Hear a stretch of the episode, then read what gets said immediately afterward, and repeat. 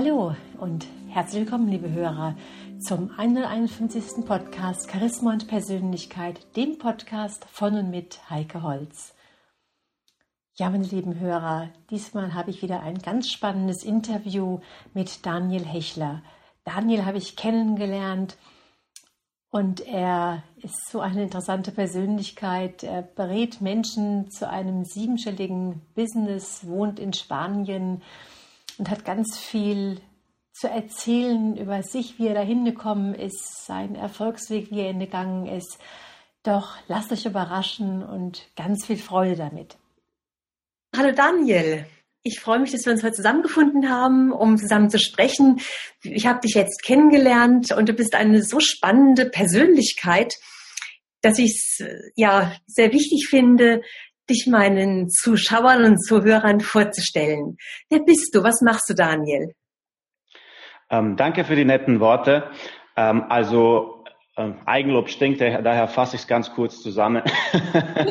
also ich selber bin ähm, Unternehmer, habe mehrere verschiedene äh, Unternehmen in verschiedenen Branchen aufgebaut, angefangen von Nahrungsergänzungsmitteln bis hin zu Trainingsprogrammen aus verschiedenen Bereichen, im, im Fitnessbereich zum Beispiel. Ähm, und dann ähm, später sind wir auch in den Großvertrieb hineingekommen, wie zum Beispiel Edeka für verschiedene Fitnessprodukte und Nahrungsergänzungsmittel, nur halt immer mit dem kleinen Sahnehäubchen Häubchen obendrauf. Der größte Unterschied zwischen dem, was wir machen und was die meisten anderen Unternehmen machen, ist, dass wir uns auf ein spezielles Thema fokussiert haben. Und zwar das ist das Thema der Hochpreispositionierung, was für jeden, der überhaupt nichts, die meisten Leute können damit überhaupt nichts anfangen. Es geht hauptsächlich darum, ähm, dass man seine Dienstleistungen ebenso wie seine festen Produkte wie zum Beispiel festes Produkt, so Tisch zum Beispiel, dass man äh, diese äh, einfach in einem luxuriösen oder in Premium-Segment verkauft. Das heißt, unser Kaffee zum Beispiel galt damals als der zweiteuerste Kaffee der Welt mit knapp einem Kilo, welches 200 Euro kostet. Äh, und so sind auch äh, sehr viele verschiedene andere Produkte von uns positioniert gewesen und aber auch Dienstleistungen auch. Das heißt, und das Know-how, das wir selber ge gesammelt haben in den letzten zehn bis zwölf Jahren, haben wir uns dazu entschieden, es weiterzugeben. Ja, das heißt, wir sind mittlerweile einfach im Bereich des Consultings tätig und helfen einfach verschiedenen Angestellten, ähm, Fuß zu fassen, zum Beispiel einfach äh, ein Geschäft zu gründen oder aufzubauen, welches automatisch schon in diesem Preissegment positioniert ist oder halt bereits bestehenden selbstständigen Unternehmen, ähm, dass sie einfach die Mauer knacken, weil die um die Mauer, welche Mauer meine ich? Ich spreche von der siebenstelligen Business-Mauer, äh, weil von knapp 3,6 Millionen Unternehmen, Selbstständigen und Freiberuflern in Deutschland schaffen es gerade mal so also 260.000 mehr als eine Million ähm, Umsatz im Jahr zu erwirtschaften. Mhm. mhm. Und äh, wir fokussieren uns aber nicht schon also auf diese, die bereits uns schaffen, sondern eher auf die, ähm, die darunter sind, die sich noch irgendwo zwischen äh, 70, 80, 100.000 bis hin zu 7, 800.000 bewegen und helfen, in diese Mauer zu knacken. Das ist halt das, was wir aktuell jetzt ein bisschen machen. Mhm. Wie bist du denn auf diesen Weg gekommen? Du hast mir erzählt, dass du auch früher im Persönlichkeitstrainingsbereich unterwegs gewesen bist und ja, wie bist du denn auf diesen neuen Weg gekommen? Das war ganz äh, einfach damals. Ich habe meine ersten Seminare damals gemacht. Das war noch in Österreich. Und ähm, ich, ähm, also ich habe damals keine Seminare gemacht, weil ich Seminare wollte, sondern weil ich darum gebeten wurde, weil ich habe mich damals sehr intensiv mit dem Thema Persönlichkeitsentwicklung auseinandergesetzt, weil ich ein extrem schüchterner Mensch war. Äh, und ich wollte halt nicht mehr schüchtern sein, weil das hatte verschiedene Auswirkungen. Ich war dann auch sehr, die Schüchternheit war nur äh, ein, ein Anzeichen für das, dass ich kein Vertrauen hatte in mich selbst. Und somit habe ich mich mit dem Thema Selbstvertrauen sehr stark auseinandergesetzt und habe mich drei Monate sehr intensiv wirklich hineingelebt in dieses Thema, so dass dann Teilnehmer oder viele andere Menschen aus meinem Umfeld zu mir kamen und sagten, sie erkennen mich nicht mehr, ja, weil aus diesen sogenannten Eckenstecher ist so eine, so eine, so eine, unter Anführungszeichen, so charismatisch starke Persönlichkeit geworden, dass sie mich persönlich nicht mehr wirklich so wahrgenommen haben. Also das war ein ganz anderer Mensch. Und das hat sich dann so weit entwickelt, dass mich die, der eine oder andere gefragt hat, hey, wie sieht's aus? Möchtest du dann nicht einmal an drüber sprechen bei einem Seminar oder sowas. Und ich habe gesagt, ich habe keinen Schimmer davon, ich habe das noch nie gemacht. Und ähm, na, mach doch einfach. Und das habe ich dann so gemacht, habe das das erste Mal kostenfrei gemacht äh, und habe gesehen, das, das, das Feedback ist super. Ja, und da kamen auch Teilnehmer danach zu mir und sagten, hey, Daniel, was kosten so deine Seminare? Und ich sagte, was für Seminare? Ich habe keine Seminare. Ich habe damals äh, ganz normal als Angestellte gearbeitet. Und ähm, und das war halt für mich so der erste Schritt, wo ich mir gedacht habe, wenn es mir andere Leute zutrauen, dass ich Seminare machen kann, dann probiere ich es doch einfach. Und so habe ich halt angefangen, die ersten Seminare zu machen. Und da habe ich halt damals ganz wenig Geld dafür verlangt, so 25 Euro vielleicht pro Teilnehmer. Und dann war das meine erste große Lektion. Du musst mehr Geld verlangen, weil ich bin dann auf ein Minus sitzen geblieben, weil ich habe da den Seminarraum bezahlen müssen, äh, habe das alles schön brav einkalkuliert. Aber das Problem, ich habe den Projektor und den Beamer nicht einkalkuliert und der war extra zu zahlen. Also habe ich dann extra nochmal Gebühren gehabt, die ich zusätzlich zusätzlich nochmal drauflegen habe müssen. Also ich mhm. habe das den Leuten mehr oder weniger geschenkt und habe sogar draufzahlen müssen. Und da hat es das erste Mal geklingelt, du musst mehr Geld für das Ganze verlangen. Und mein Mentor sagte damals, viel Geld zu verlangen ist eine Frage des Selbstwertgefühls. Und also habe ich gleich an mein Selbstwertgefühl so stark gearbeitet, dass ich einfach die höchsten Preise du durchsetzen wollte. Und das war damals das erste Mal für ähm, General Motors, ähm, also für, für einen Großkonzern. Ich habe sofort den Sprung von kleinen, äh, von kleinen ähm, Unternehmens- oder allgemein Berater zum, zum Konzernberater gemacht und ähm, die Tagesgagen sind ja irgendwo bei 300, 400 Euro teilweise gewesen und ich wollte gleich mehr. Ich wollte gleich 3, 4, 5, 6, 7, 8.000 Euro in Rechnung stellen. Mhm. Und damit habe ich mich dann erstmal konfrontieren müssen, um herauszufinden, wie kriege ich diese Summe durchgesetzt. Mhm. Und das waren so die Anfänge. Und genau jetzt damals dann festzuhalten, wie hast du das denn geschafft? Weil wenn normalerweise drei, vier Euro die, die Tagesgage ist, wie du sagst, und dann plötzlich ja, das, das Zehnfache oder Zwanzigfache zu, zu verlangen, ähm, wie, wie war da das Gespräch gewesen? Also was hat dann der, der Chef oder der Gesprächspartner von General Motors gesagt? Naja, das, äh, naja, das, man, man muss auch noch ganz andere Herausforderungen noch betrachten. Ich war noch sehr jung. Also mittlerweile, ich bin auch, ich bin jetzt 35, aber das waren damals so die Einstiege 26, 27. Und da sah ich ja noch jünger aus. Ja, ja. wenn man da so einen, einen 60-jährigen Vorstandsvorsitzenden äh, von so einem Unternehmen halt jetzt ähm, sagen soll, was, warum man jetzt das Zehnfache verlangen soll als andere Trainer, die bereits schon 20 Jahre am Markt sind, da war das halt noch eine zusätzliche Herausforderung. Und ich habe logischerweise die Antwort nicht drauf gefunden. Die, die wichtigste Aussage war für mich, verlang's einfach. Äh, mhm. Und ich habe es einfach verlangt. Ich habe einfach den Mut aufgebracht, einfach eine Null hinten dran zu hängen und sagen, warum? Weil ich es so will. Und das war die Antwort, weil ich es so will. Es gibt keine konkrete, kein richtiges Argument dafür. Ich will es halt einfach. Und wenn du es nicht willst, ist es okay. Ja. Später kam noch ein Konzept dazu. Ähm, wir haben dann ein Konzept entwickelt, welches wir das Midas-Konzept nennen. Und das ist halt genauso ein Konzept, welches solche Sachen im Vorfeld beheben soll, dass diese Diskussion gar nicht kommen kann und kommt, warum man jetzt ähm, mehr verlangt, als es sonst am Markt üblich ist. Mhm, mhm. Und das heißt also, der, dieser Vorstand von General Motors hatte diesen Preis einfach abgenommen. Einfach weil du so selbstbewusst aufgetreten bist und innerlich diese, diesen Glauben hattest oder diese feststehende Aussage hattest, weil ich es so will.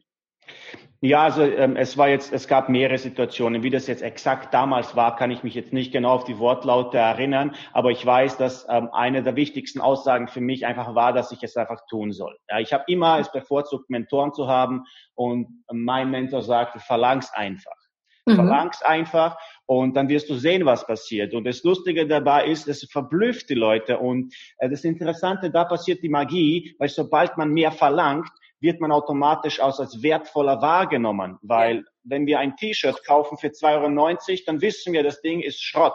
Wenn wir aber ein T-Shirt für 290 kaufen, dann wissen wir, das Ding ist gut. Aber ich habe genauso T-Shirts um 250 Euro gekauft, die ich nachher nach zwei Wochen wegschmeißen haben müssen, weil sie genau Schrott waren wie das andere um 2,90. Mhm.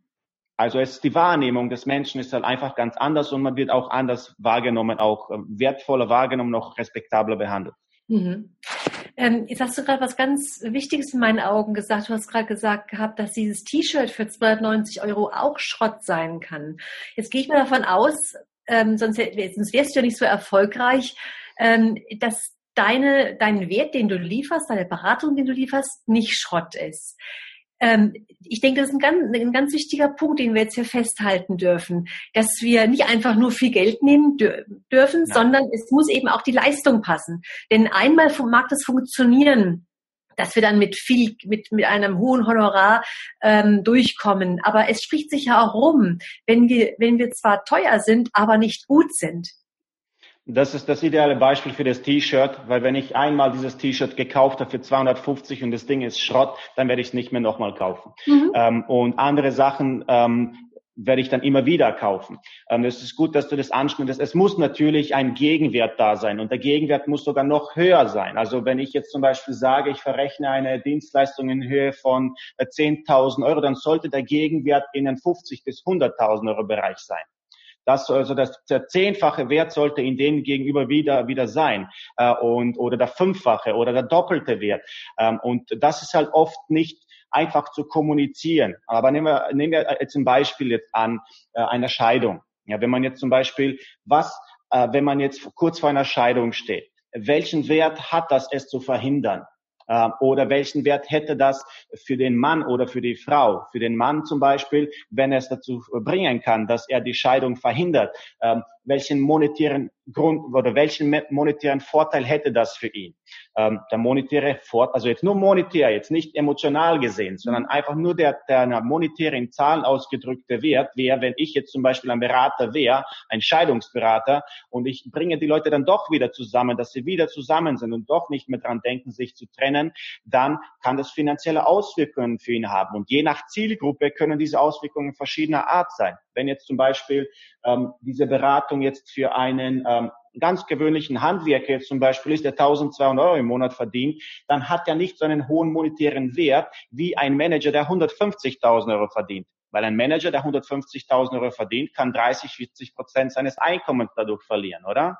Mhm. Und bei 100.000 Euro macht er schon verdammt viel aus. Und wenn ich ihm sage, äh, du, äh, du sparst dir da 40.000 Euro pro Jahr, dafür zahlst du mir nur 10.000, freut sich der.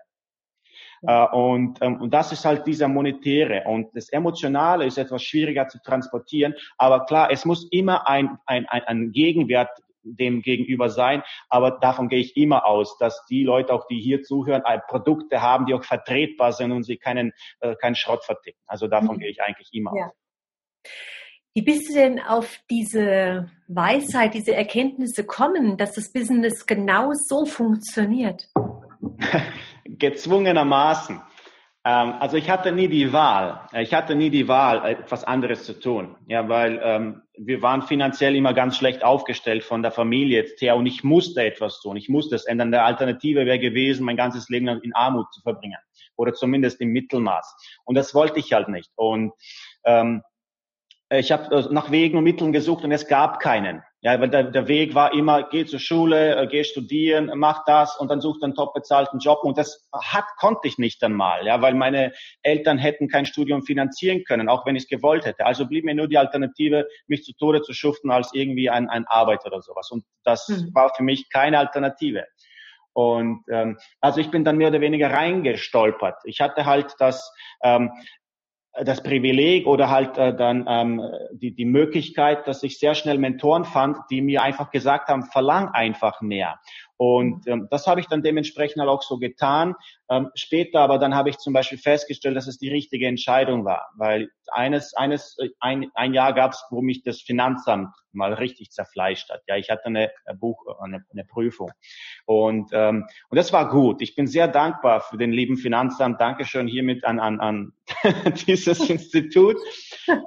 dass sie mir diese Lektion erteilt haben. Und zwar, weil ich das erste Mal in meinem Leben gezwungen war, meine Zahlen auf den Tisch zu legen. Und da habe ich damals das erste Mal das Pareto-Prinzip gesehen, also die 80-20-Regel.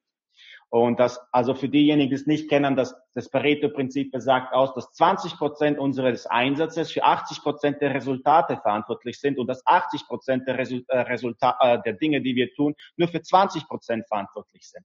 Und ich habe da das festgestellt, und zwar, dass etwa 80, 70, 80 meiner äh, Arbeitszeit tot war. Also sie war nicht tot, aber ich habe nur vielleicht 20, 30 Prozent der Umsätze damit gemacht, wie sonst mit anderen Dingen. Und die anderen Dingen waren die anderen 20 Prozent.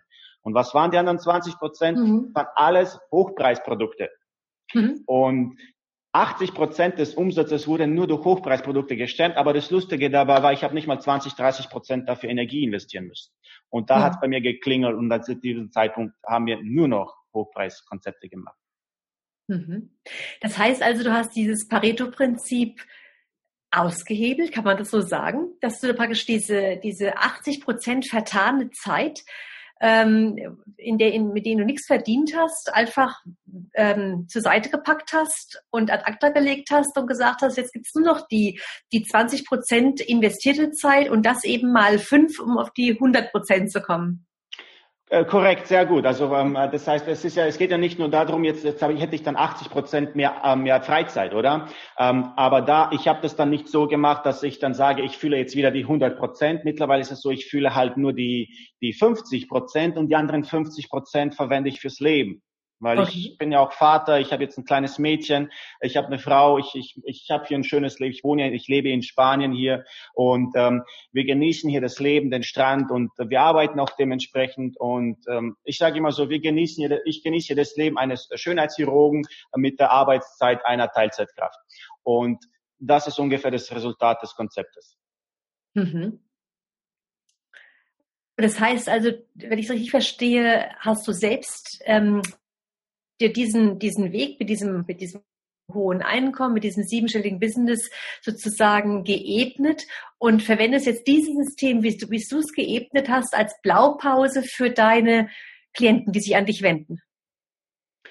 Korrekt. Ähm, ich muss aber gestehen, die 80 Prozent äh, Variante, nicht die 100% Variante, weil die 100% Variante bekommen die wenigsten hin. Dazu sollte man sieben bis zehn Jahre locker einplanen, um das umzusetzen, weil das ist ein laufender Prozess. Ja, das heißt, äh, die 80% reichen aber ebenso aus, auch um in siebenstellige Bereiche hineinzukommen, aber nicht, dass man sich, also was heißt siebenstellige, siebenstellige Umsätze zu generieren ähm, und je nach Geschäftsmodell auch sogar vielleicht Profite, also Nettoerträge zu erwirtschaften. Kommt immer auf die Branche drauf an äh, und auf das Produkt drauf an. Aber das ist mehr oder weniger die 80, 90 Prozent Variante, weil diese kriegen die meisten hin. Ja, und weil diese hat keine Technik, keine großartigen, aufwendigen Ko Konzepte oder sonstiges, die halt mhm. die 100 Prozent Variante ähm, benötigt. Und das ist wieder das 80-20-Prinzip. Ja, und hier mhm. fokussieren wir uns halt auf die Dinge, die halt funktionieren, die einfach für jedermann umzusetzen sind. Mhm. Du hast vorhin gesagt gehabt, dass du inzwischen eben auch dein Leben so ausgerichtet hast, dass du sehr viel Zeit für deine Familie, für dein Kind, für deine Frau verwendest, Freizeit. Ähm, meinst du, dass du, ich bin ja so, ich bin ja so Verfechter für die ähm, Life Balance, also dass wir praktisch wirklich in, einer, in einer Harmonie, in einem Ausgleich äh, leben sollten. Glaubst du, dass du, dass du nicht so erfolgreich wärst, wenn du diese Life Balance, also diese Balance zwischen diesen verschiedenen Anteilen im Leben, zwischen den verschiedenen Lebenshüten, die wir sozusagen tragen, wenn du das nicht so leben würdest? Also, ähm, also ich, ich hole vielleicht ein bisschen aus. Bei mir damals die Zeit, wo ich ja gesagt habe, dass ich die 100 Prozent ja gearbeitet habe, da hatte ich ja genau das Thema ja hinter mir, was du ja hast, ja, und zwar das Thema Burnout und Überlastung und Überbelastung. Und ich, das ist ein Teil meines, meines, meines Weges, äh, weil ich hatte diese Zeit gehabt, wo ich mich zu Tode geschuftet habe äh, und einfach festgestellt habe für mich und ich wurde gezwungen, durch eine Krankheit damit Schluss zu machen. Ja, ich hatte dann mit knapp 30 eine Nervenkrankheit gekriegt, die einfach nur eine Auswirkung von dem war durch diese harte Arbeit halt. Und das ist halt diese komische Einstellung, die halt sehr viele Trainer und vor allem aus den amerikanischen Szene äh, so raushauen, und zwar das, diese 365, 24, 7. Ja, ein ganzes Jahr lang, ganze Woche durchschuften, 24 Stunden am 7 am besten gar nicht schlafen und so. Ähm, ich halte das für einen totalen Schwachsinn. Ähm, man kann das vielleicht eine Zeit lang durchhalten, aber nicht auf die Dauer. Und für mich war das damals halt die große Erkenntnis, Geld alleine macht nicht glücklich. Ich halte es für einen Schwachsinn, dass jemand sagt, Geld macht nicht glücklich, weil dann mache ich einfach die und sage einfach, er hatte nie eins gehabt und nicht festzustellen, dass es sehr wohl äh, sehr glücklich machen kann und sehr, ähm, sehr viele Freiheiten schenkt, wie das Freiheit äh, der, der Uneingeschränktheit, der räumlichen Unabhängigkeit oder einfach die Freiheit, eine Zeit lang nichts zu tun. Einfach zu sagen, ich habe jetzt mal keine Lust, ich mache jetzt mal dreiviertel Jahr lang nichts. Äh, oder einfach das Gefühl der Sicherheit zu haben, dass man sagt, ich habe jetzt genug Geld auf dem Konto, ich muss jetzt halt nicht unbedingt was tun. Aber das alleine reicht nicht aus. Es ist schön, es zu haben. Das ist halt das, was Jim Carrey so schön gesagt hat. Äh, und zwar er sagte, ich würde mir wünschen, dass jeder Mensch reich wird und berühmt, damit er feststellt, dass es nicht das, das ist, was Glück bringt. Und ähm, ich, das erkenne ich jetzt fünf Jahre später. Ja, und das, was er jetzt vor kurzem gesagt hat, weil er selber an Depressionen jetzt verfallen ist. Und und also es ist genau genau das. Mein Leben ist halt genau jetzt in dieser Balance, ja, wo ich es, ich schaffe es auch nicht immer, aber es, es ist halt die Balance, die es jetzt halt ist aus Arbeit und aus ähm, Entspannung und genauso wie ein Muskel zum Trainieren, er braucht auch den Stress sozusagen, er braucht aber die Entspannung, um wachsen zu mhm. können. Und ich halte mich grundsätzlich ganz gut dran, würde ich sagen. Und wenn ich mich nicht dran halte, dann zwingt mich sowieso der Körper dazu. Mhm. Ja, das ist ja genau das, also bestätigt genau meine Philosophie, die ich habe, ja. Ähm, und was auch ganz wichtig ist, dass du, äh, was bei vielen, vielen Menschen eben passiert, wir erkennen es nicht, wir wollen es nicht hören, wir lesen das zwar oder bekommen das erzählt, aber wir wollen es nicht wahrhaben. Und erst, wie es bei dir auch passiert ist, durch die Krankheit, durch ein Burnout, durch sonstige ja, Geschehnisse im Leben, erst dann verstehen wir es und bekommen die Chance sozusagen geschenkt, es auch umzusetzen. Ja, das ist halt so, ja. Und äh, schönen Dank an den Körper, dass er diese Signale auch rausschießt. Ja, ja, ist auch, auch gerade wie du diese Dankbarkeit zeigst, du sagst Danke für den, an den Körper, ja. Manche fluchen dann ja und verfluchen den Körper. Nee, es ist kein Fluch, sondern es ist der Körper, der ein Signal sendet und das Leben, wie du jetzt auch so sagst, in die, in eine bessere Richtung letztendlich lenkt, weil vielleicht kannst du das bestätigen, dass dein Leben jetzt ja irgendwo sich besser anfühlt, dass du dich wohler in deinem Leben fühlst, wie noch vor sieben, acht, neun Jahren. Ja, es ist halt, also ich sehe das so, ich sehe das als eine Evolution. Ähm, also nicht als eine menschliche Evolution, sondern eine persönliche Evolution. Das, wir haben keine Gebrauchsanleitung fürs Leben gekriegt, wo wir sagen, äh, da, junger Mann, Daniel, hier ist die Gebrauchsanleitung und so muss das so machen und das kriegen wir gleich bei der Geburt. Sowas gibt es nicht. Es gibt kein oder keine äh, Anleitung für das Leben.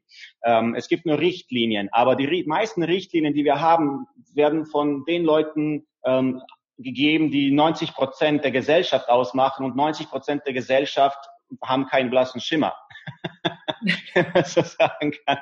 Und, und das sieht man meistens an unseren ähm, Vorfahren, an unseren Eltern oder an, an den Freunden und so weiter. Und, und das Problem halt dabei ist, ähm, dass, dass, dass man das selber nicht erkennt, dass eigentlich die ganzen negativen Sachen, die, die Beschwerden, die Probleme, Rückenschmerzen, Kopfschmerzen, Bauchschmerzen oder einfach verschiedene Arten von Symptomen nur Warnsignale sind, so wie du es auch selber schön sagst.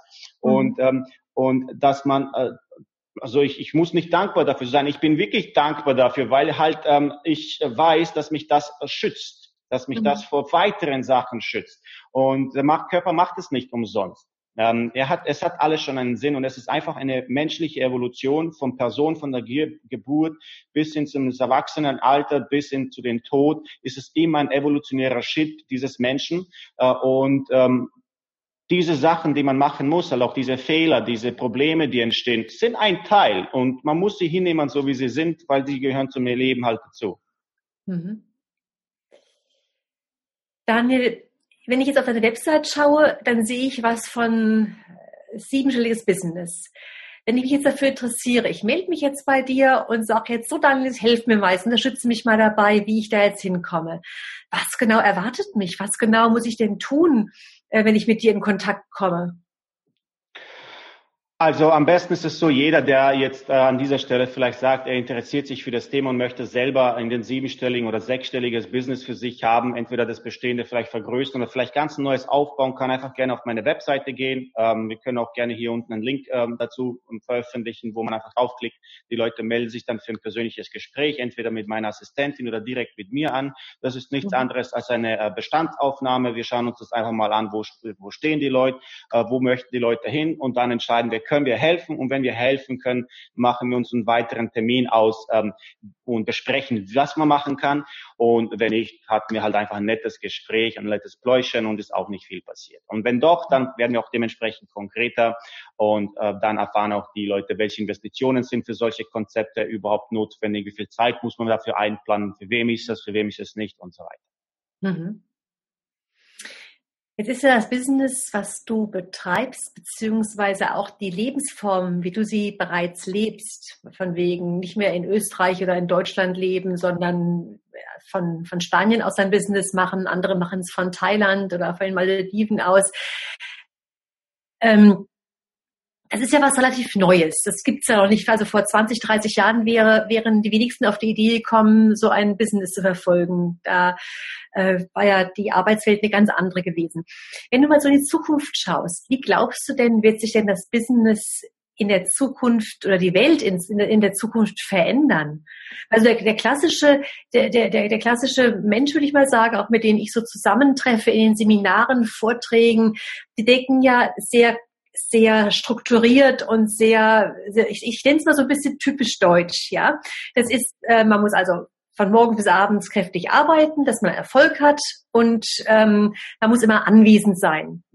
Man hat zwar seine sechs Wochen Urlaub, aber selbst im Urlaub vielleicht doch gerade jetzt in der modernen Zeit mit Handy und so weiter, Mails abrufen, immer verfügbar, immer parat, um ja nichts zu verpassen um ja alles zu kontrollieren und in den Fäden zu halten, die, die Fäden in der Hand sozusagen zu haben. Mhm. Ähm, das Gefühl, äh, ja, man muss immer präsent sein, um ja nichts zu verpassen und, und so weiter. Ähm, wie, wie verändert sich deiner Ansicht nach in den nächsten zehn Jahren diese Welt?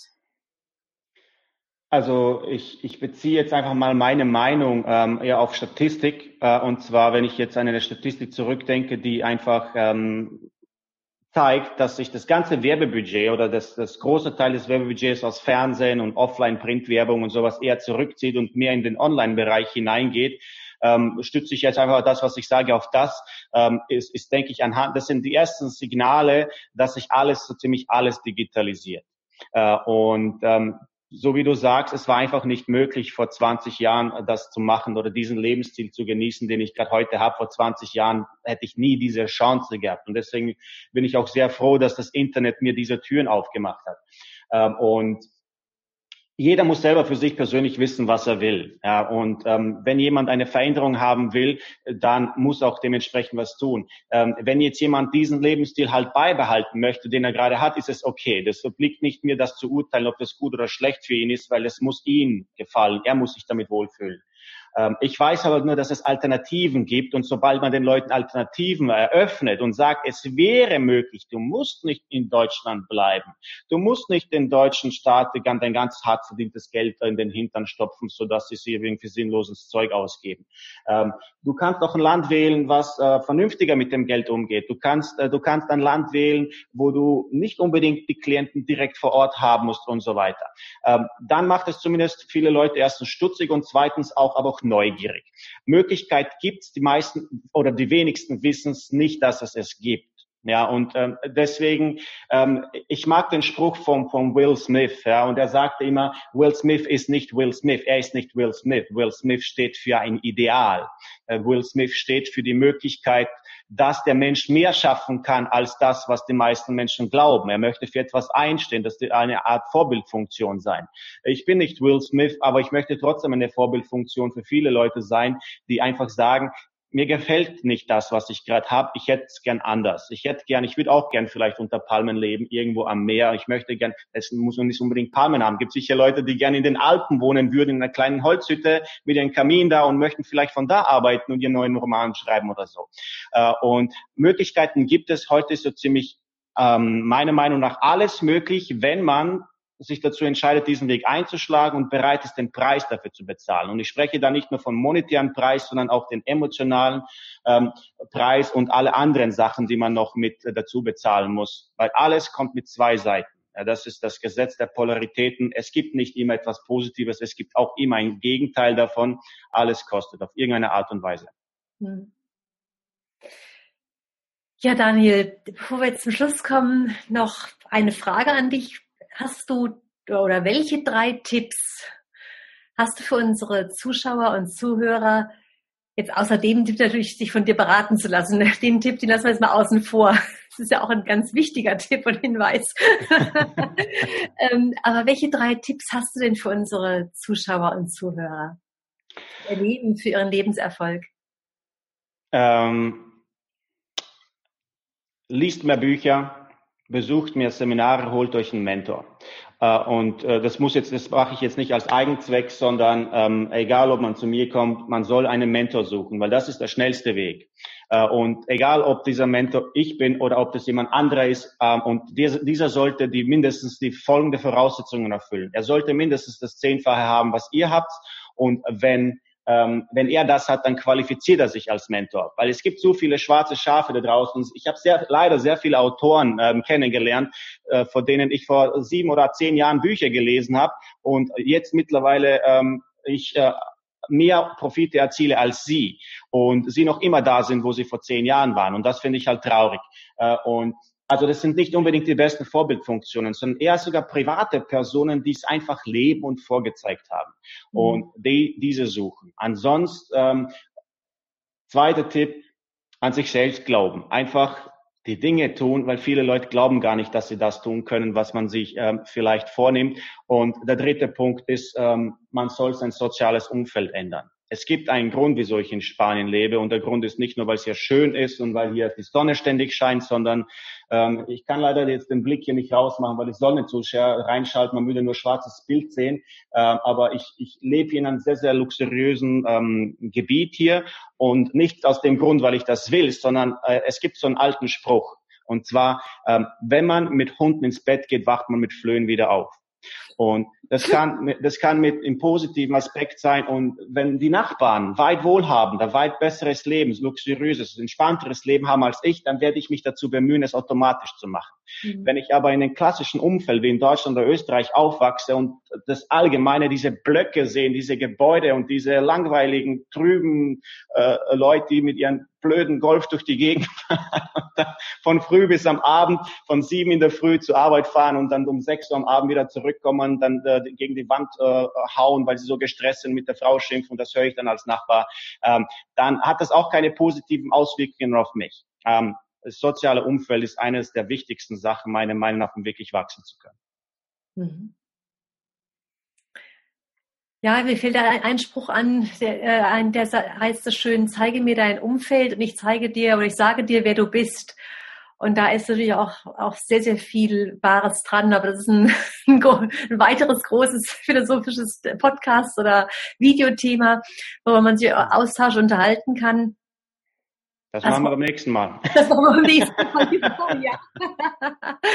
Daniel, erstmal ganz, ganz herzlichen Dank, dass wir uns so toll unterhalten haben, dass du den Zuschauern, Zuhörern so viele gute, hilfreiche Tipps und Möglichkeiten aufgezeigt äh, hast. Wie kann man dich jetzt erreichen? Wie kann man Kontakt zu dir aufnehmen, um ja von dir weiter inspiriert zu werden? Ja, am besten, ähm, wir veröffentlichen einfach hier unten einen Link, da kann man einfach draufklicken, ansonsten danielhechler.com. Ähm, auf dieser Webseite gibt es auch sehr, sehr viele Ratschläge und Tipps, die man sich einholen kann. Aber sonst der direkte Link, wenn man mit uns direkt in Kontakt treten will, werden wir auch hier am besten vielleicht veröffentlichen. Schön. Ja, dann sage ich ganz, ganz herzlichen Dank erstmal dir, Daniel, für deine Offenheit, für deine Bereitschaft, so viel von dir zu erzählen und preiszugeben. Und vielen Dank an die Zuschauer, Zuhörer fürs Dabeisein. Tschüss. Gerne, danke. Ciao. Ja, meine lieben Hörer, das war's dann mit den interessanten Erkenntnissen, die uns Daniel erzählt hat. Bis zum nächsten Mal wünsche ich eine gute Zeit. Ihre Heike Holz.